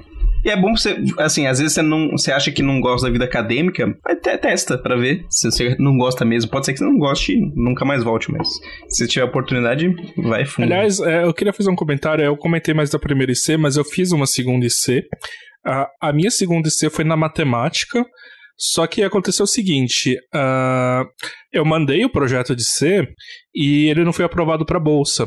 E aí o professor meio que deixou para lá, né? Então a gente não fez nada e tal. Chegou, passou seis meses alguém desistiu da bolsa. Provavelmente alguém se formou e tinha metade de bolsa sobrando. Aí me deram essa bolsa. E eu fui fazer o projeto de um ano em seis meses. aí. Oh, e aí era trabalhar com teoria de grupos em física, né? E uma coisa que eu aprendi lá nessa IC teórica era como ir atrás das minhas dúvidas sem ter para quem perguntar. Porque, tipo, normalmente quando você está fazendo matéria, se você tem muita dúvida, você pode ir no solutions do livro, você pode perguntar pro professor, você pode ir numa monitoria. Ah, na pesquisa não é assim, né? Às vezes você está fazendo uma coisa que ninguém nunca fez, né? E assim, tudo bem, a EC não é uma coisa, usualmente uma coisa nova, né? Mas assim, eu ia fazer pergunta para esse meu orientador da matemática, eu acho que ele não entendia o que eu perguntava. Ele me explicava uma outra coisa que era muito interessante, então eu ficava ouvindo porque era interessante, mas não tirava a minha dúvida. Aí eu ficava, caralho, ele, ele me explicou uma coisa mó legal, mas não tem nada a ver. Tipo, não entendeu. Aí eu tive que aprender a, sabe, mergulhar na referência da referência da referência para ir para um livro. É verdade, né? então foi muito isso a minha segunda IC, mas deu tudo certo no final. Você aprende a Tipo, você aprende a dar, dar valor para as referências do paper, né? Sim, né? Porque até nossa. precisar, você ignora é. só, né? Aí você percebe que tá, às vezes é a parte mais importante de alguns papers são as referências que eles têm, né? Hum. E às vezes aí você começa a perceber o, o que é um paper mal escrito quando não tá claro as coisas que você precisa. É verdade, né? Você tá começando a estudar aquele assunto e no paper não tem as coisas suficiente para você descobrir onde que tá, né? Vamos dizer assim. É, mas o paper, boa parte dos papers, eles não são voltados para quem está iniciando numa área, né? Então, é muito difícil você aprender com papers assim comuns. Você tem que procurar livro texto, coisas do tipo. Mas eu, eu acho menos... que é o review também, né? Tem é, o, re... é, assim, o, o review, mas, mas o review é uma coisa muito profunda, principalmente vezes, na, muito nas técnica, áreas de né? introdução do artigo, às vezes tem algum alguma referência que é um white paper, um review, e assim você aprende a pescar as palavras-chave, né? Tipo, ah, aqui ele tá usando o grupo tal, então eu vou lá no meu livrinho procurar no índice, sabe? Acho que isso é interessante de aprender. É, ele, ele, pode ajudar na parte de dar outras referências, mas nesses papers eles raramente estão preocupados em explicar. Porque ele fala assim, ó, ele, ele tá falando com alguém que já sabe do assunto, não tem por que ficar revisando um assunto que ele já sabe. Então, quem está começando a estudar o tema numa iniciação científica, muitas vezes é um problema. Então é importante, às vezes, você procurar um, um, um, um paper de review, que é um, literalmente revisão, alguém que sabe do assunto, que é o cara da, da área, que faz um paper grande com uma é, revisão. Usualmente, os papers que você vai ter contato na IC são desse tipo, né? Papers de estado da arte, coisas desse tipo. É, ou com livros texto, e aí você vai falando com o seu professor e com os outros alunos do grupo, né? Em particular, os pós-graduandos. Ah, vai ter muito tema que, assim, ó, depende da área, mas tem muita coisa que você não vai achar livro texto, assim, muita coisa de pesquisa que não tem ainda livro-texto, né? Ah, Coisas sim. mais Aí você novas, tem que ir pro né? artigo. Uma coisa que eu descobri que é muito boa para aprender são lectures dessa summer school, sabe? Normalmente tem na internet, no archive, você acha um monte. Então pegar esses tipos de notas de aula, assim, de cursos rápidos, às vezes é muito útil. Tem uma outra dinâmica de iniciação científica que eu acho que é, funciona muito bem, principalmente se o grupo ele já tem algumas pessoas, assim, porque às vezes o grupo tem uma, duas, dois alunos, é mais difícil, né? Que é o que a gente chama de Journal Club. Basicamente, o que, que pelo menos na minha terceira IC eu tive bastante isso, né? Que era o grupo de pesquisa se junta para discutir sobre coisas que o grupo estão fazendo, né? Então, principalmente o Journal Club, por isso tem esse nome, é pegar os artigos que saíram recentemente ou alguém traz algum artigo que está lendo e é interessante e discute o artigo na frente das pessoas. Às vezes, um estudante discute o artigo, então você como estudante está mais próximo em termos de conhecimento, então ele, provavelmente o estudante vai, te vai ser mais capaz de explicar de forma entendível para você. Então, e o grupo inteiro tira dúvidas, faz perguntas. É, uma coisa que eu descobri nesses journal clubs, assim, era a humildade, o quanto eu não sabia nada. É, tipo, às vezes era a minha vez de apresentar, eu li o artigo, eu li outros artigos sobre esse artigo, fui apresentar, e aí, eu, às vezes, eu explicava uma coisa mal, alguém não entendia, e algum professor que não tinha nem lido o artigo, assim, ele batia o olho e falava: Não, mas é isso aqui. não, é isso daqui é tal problema. Você fala, porra. É que pode acontecer que aquele professor já tenha feito um artigo sobre aquele assunto. É, né? então. Mas assim, é a, a lição de humildade. Você fala, pô, o cara nem leu Sim. o artigo e ele sabe mais do que o cara tá falando do que eu que li o artigo. É. pois é. É interessante isso porque às vezes essa informação que você não sabia, mesmo tendo lido o artigo, não está em lugar nenhum ou, ou, está em outros artigos que é difícil de ler. E o professor ele tem esse conhecimento na cabeça dele porque ele estuda isso há muito tempo, né? Então ele pode te dar essa informação de uma maneira bem rápida, né? Uma coisa também que é, você talvez tenha na sua na sua iniciação volta e meia, você tem as reuniões de grupo, né? E às vezes você também tem encontros do grupo em que as pessoas vão apresentar suas pesquisas para o resto do grupo. A gente tinha lá no grupo de neutrinos, mais ou menos uma vez por ano, tinham hum, esse encontro tipo um do grupo. mini congresso, né? É uma espécie de mini congresso interno, né? E tem os externos também, que são mais legais ainda, que você tem que apresentar às vezes em congressos aí em outros lugares, né? E eu lembro que o primeiro que teve no, no meu grupo, né? Eu fiquei tão nervoso, cara. Mas assim, eu não tava nervoso, eu, eu tava nervoso, mas eu tava tão exausto, eu tinha ficado, uma, eu tinha ficado a noite inteira escrevendo a apresentação, não tinha dormido. E tava com os problemas pessoais também. Então tava, eu tava assim, o caco, né? E tava todo mundo apresentando o, as coisas e tava todo mundo apresentando em inglês, né? Aí eu fiquei assim, caraca, eu apresento em inglês ou não apresento? Porque eu nunca tinha apresentado em inglês, né? Eu sabia falar, mas dá aquela insegurança, né? Aí, apresento, não apresento, falei assim, ah, vou apresentar em português mesmo. Aí daqui a pouco foi um amigo meu, Guilherme, que é, tava no grupo, ele, ele era um aluno de C que tinha entrado junto comigo, né? Ele era um ano mais novo que eu, assim, ele tava da uma turma anterior. Aí ele foi lá na frente, começou a apresentar em inglês super bem, cara.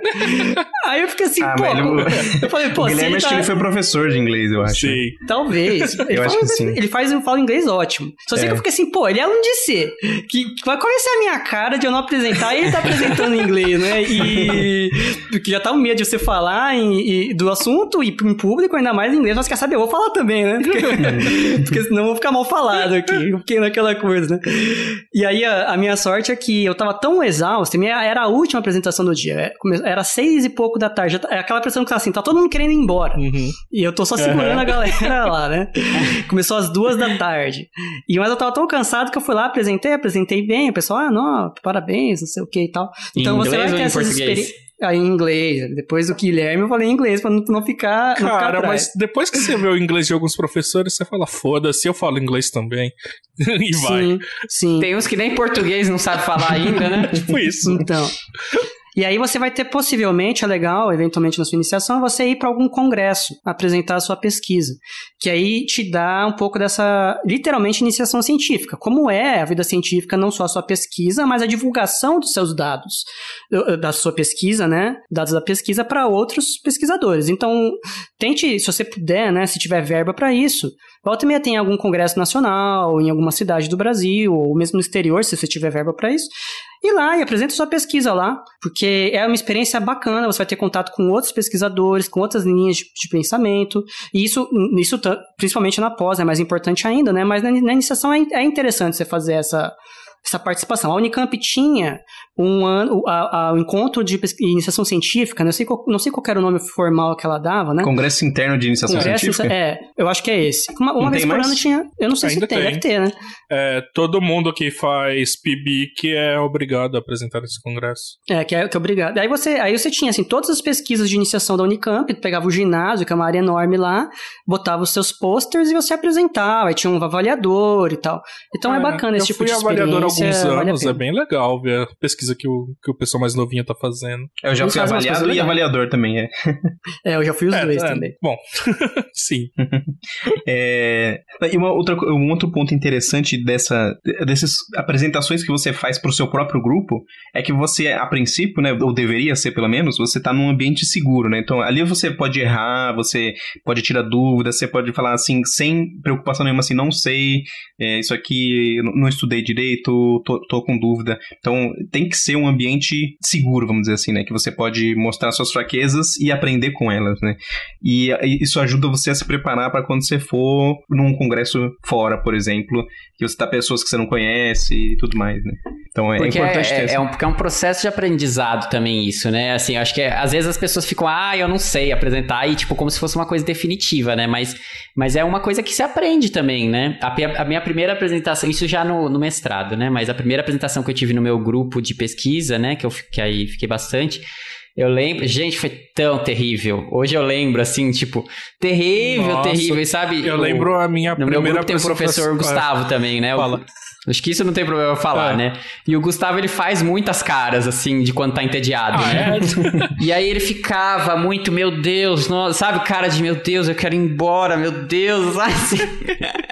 e eu meio, é, então, né, essa coisa que muito, foi muito ruim. E melhorou bastante, sabe? Assim, eu acho que todo mundo consegue, né? É, Você treino melhor, né? quais... É. Exatamente, é. para isso que esse, que esse ambiente nossa, serve. Nossa, quando eu apresentava seminário no, no ensino médio, eu parecia um animal enjaulado, ficava de um lado pro outro e tal. Fui melhorando. Então, o, é, é, isso que o Pedro falou é muito importante. O nosso, o meu orientador falava, os professores falavam assim: olha, gente, explicitamente, isso que o Pedro falou, aqui é um lugar para errar. E porque lá fora é uma selva, então você encontra tudo. Né? As pessoas vão ver o seu trabalho com outros olhos. Aqui você pode errar, a gente dá sugestões. Então era um, era um grupo muito acolhedor nesse particular, porque o aluno fala assim: ah, não sei apresentar, acho que não vou apresentar porque não sei. Se não sabe, tem que apresentar para aprender, né? É, é, é justamente o, o, motivo que deveria te levar a apresentar é esse, não um motivo para você não apresentar. E volta e meia, quando você vai para congresso, você vai encontrar gente que não é tão amistosa, Nossa, gente que não é tão paciente. Tem coisa, uma coisa que você não acredita. E apresentações terríveis também, tem. né? Uhum. Terríveis. Nossa, então aí, aí, é bom até para você se sentir bem às vezes, né? Você vê uma apresentação medonha e fala assim, poxa, é, se essa apresentação tá, tá aqui, né? A minha não vai ser pior, né? Você pode pensar Nossa, assim. Eu já vi a apresentação, aqueles short talks, assim, que tinha um erro grosseiro no primeiro slide. Aí você falava, pô, isso vai invalidar tudo. Ah, mas deixa o cara falar, né?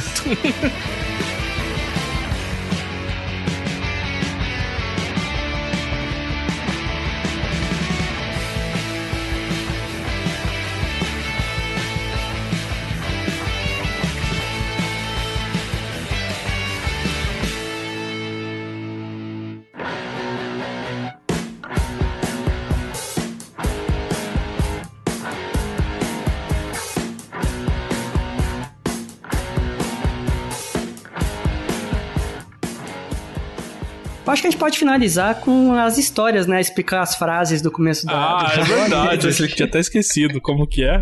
O rolê do Mortal Ah, não, Kombat. calma. Vai, suas duas historinhas aí, é. Não, conta aí o Pedro, né? O Pedro falou do Mortal Kombat. Não, é que tinha um, um, é, um dos participantes do Physicast, ele foi num... Era uma escola, eu acho. É, se, a, se a pessoa quiser me É. corrigir, ela pode corrigir, né? E talvez Era uma- esse participante diga que é uma escola em São Isso, Paulo. Exato. Ah, inclusive, esco- é, é, participar Ou no de Rio de escolas... Janeiro, não me lembro. É, participar de escolas é um processo legal também de estar na graduação e participar. Quando você tá na IC, você sabe de alguma área interessante, você acaba participando dessas escolas porque o seu professor te recomenda. É, é uma, uma explicação. Uma escola não é o que você pensa que é uma escola. Ah. Você entra lá e tem uma É. escola e você vai ser. Uma escola é uma espécie de, É um de curso mini rápido, curso, é. de um curso Isso. rápido de um certo tema. Então você vai fazer escola em física de partículas. Aí vai um curso de uma, duas semanas daquele tema. Não é que você vai ser funcionário de uma escola, coisa assim. Só- Só para explicação que às vezes não Isso. fique claro. Exato. E aí, é, esse, tal Physicaster aí, ele, por algum motivo, não sei se ele não dormia direito ou, alguma coisa assim durante a noite, chegava na escola bem cedinho, né? Porque é, é, esses mini cursos começam cedo, geralmente, né? São cedo. Isso. E aí ele começava a dormir, assim. Só que sabe quando você tá dormindo e você, tenta. A sua cabeça meio que cai, assim, só que você dá uma acordada e volta. Então você ficava balançando a cabeça que nem como se eu estivesse no Finish Ram do Mortal Kombat, sabe? Ah, tá. Aí o pessoal do, do- da escola apelidou ele de garoto Mortal Kombat, porque parecia que ele tava sempre no Finish Ram.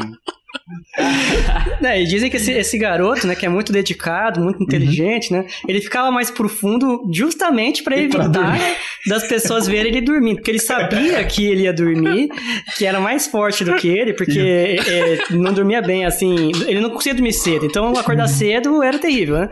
E essa luta, né, de não, não querer dormir, mas você não pode dormir, mas você não consegue evitar, então você ficava nessa batalha do finishing aí, e aí, maldosamente, apelidaram de garoto Mortal Kombat. Mas eh, deveria ver com um, um rapaz, sabe, com resiliência, que tá lutando pra ficar acordado numa apresentação.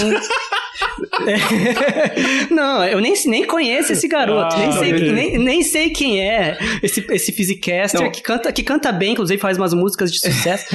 é, Não, eu digo mais, esse, esse cara era assim, tinha outra- outros dois é, participantes do Physicast aí, que eles estavam doidos pra acabar a, a aula e ir comer ah, o, o coffee break, né? Coffee Break. E aí esse, esse, esse Physicaster que tava dormindo a palestra inteira, acordava no final da palestra, fazia uma pergunta que o professor respondia durante 30 minutos, só que ele voltava a dormir, não ouvia a resposta. E esses outros dois Physicasters queriam ir comer e tinha que ficar esperando o professor terminar de explicar. Não, e, e causava maior rebuliço às vezes a pergunta, né? Porque começava, Exato. tipo, várias pessoas debaterem, não, mas não sei o que, não sei o que. E o menino, né? Ele, ele economizando energia, né? Ele usava energia pra fazer a polêmica e depois ele se retirava.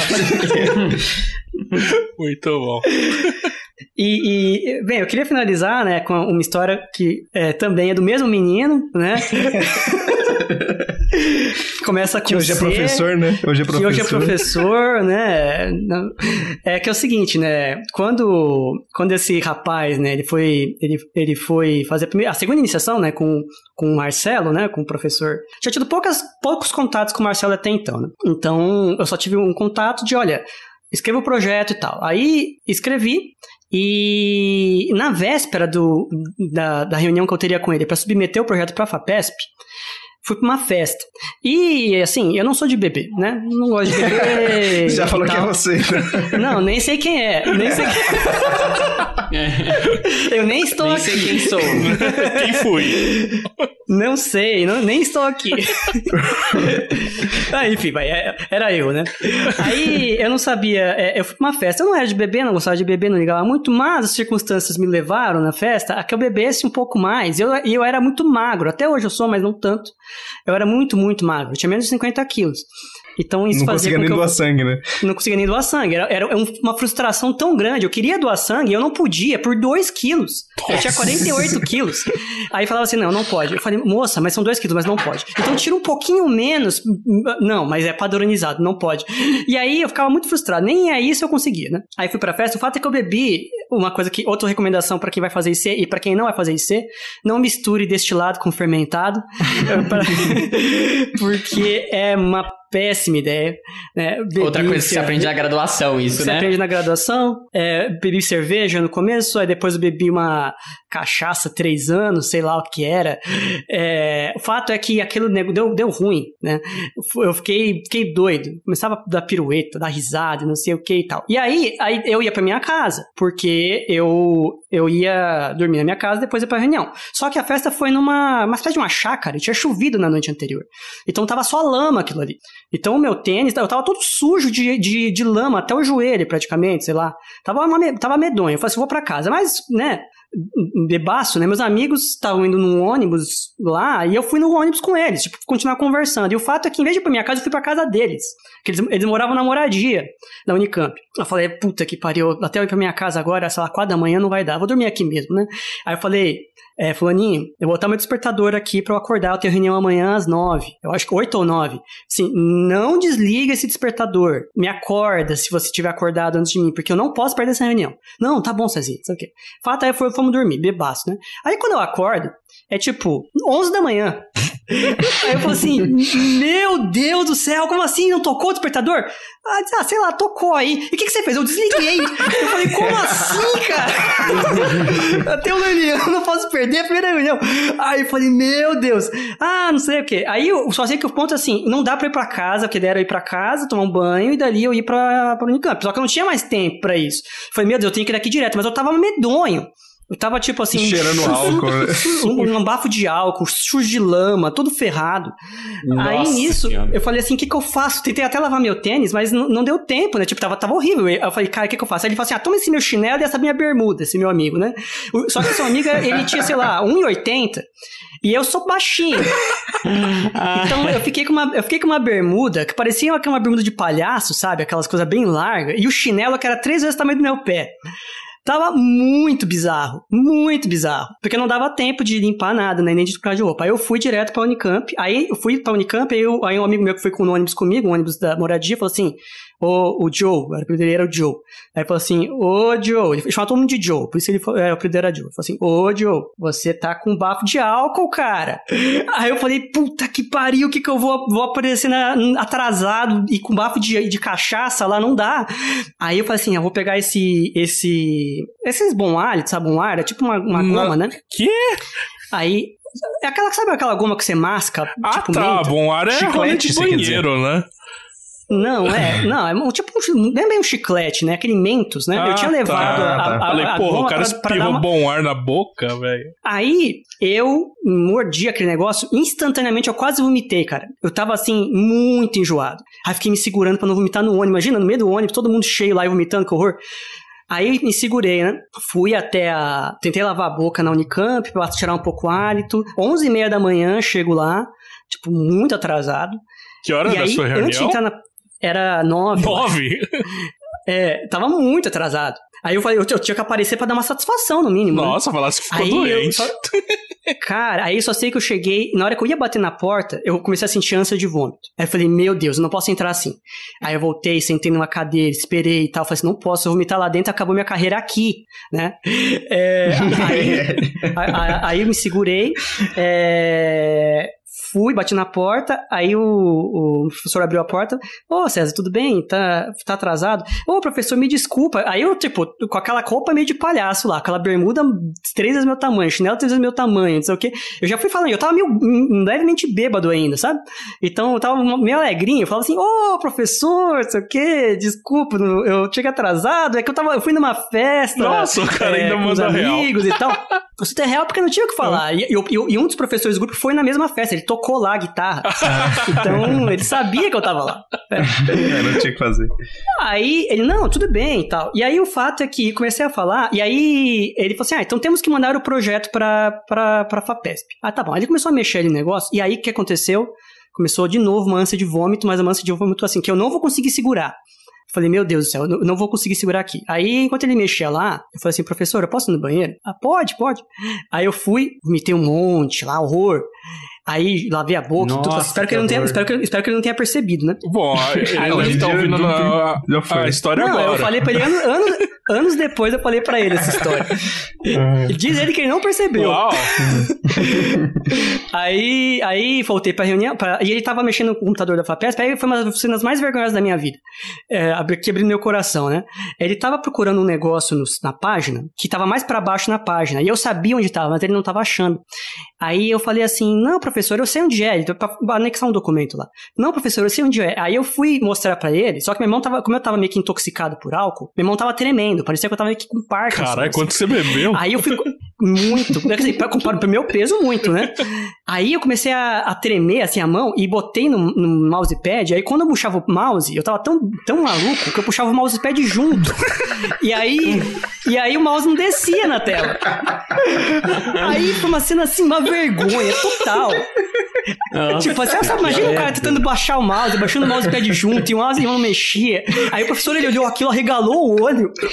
Aí ele falou assim: não, não, não, deixa que eu faço. deixa que eu faço.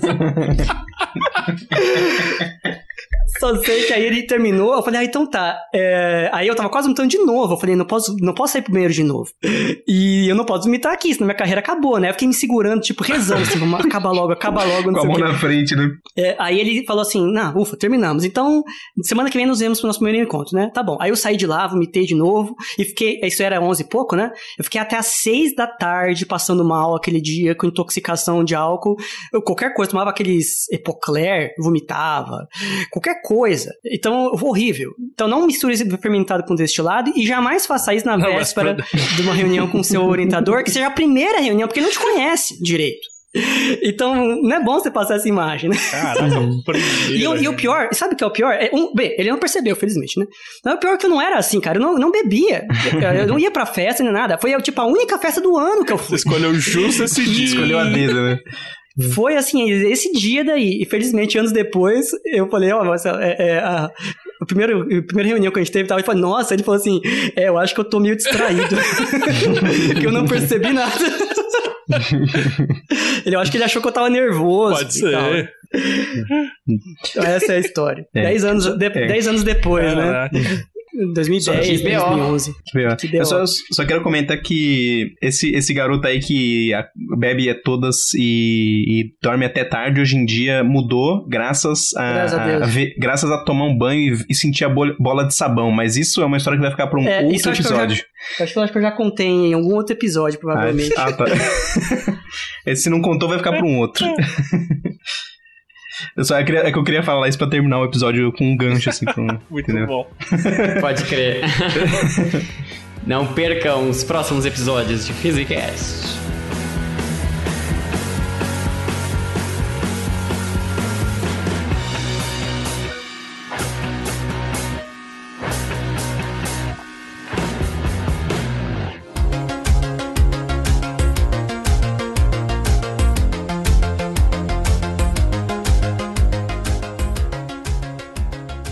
É isso aí, pessoal. É, ficamos por aqui. Nós queremos discutir um pouco sobre iniciação, como é conseguir, o que, que é uma iniciação, como que é a dinâmica, o que, que se aprende, pontos bons, pontos ruins. É, e aí eu compartilhar um pouco da nossa história com vocês aí para vocês terem esse, esse conhecimento de que, do que, que é, de como fazer. E ficamos por aí. Sigam a gente nas nossas redes sociais. É, qualquer dúvida, sugestão, pergunta, crítica, correção, manda pra gente no Twitter. como- é, que nem- tem que falar que nem a Mônica, né? No Twitter, Que é o padrão agora. no Instagram, no nosso e-mail também. Praticamente Physicast oficial. Se vocês procurarem isso, vocês devem conseguir achar. E é isso aí. Um abraço a todos e até a próxima. Abraços. Falou. Tchau, gente. Abração. Tchau. Até mais, tchau.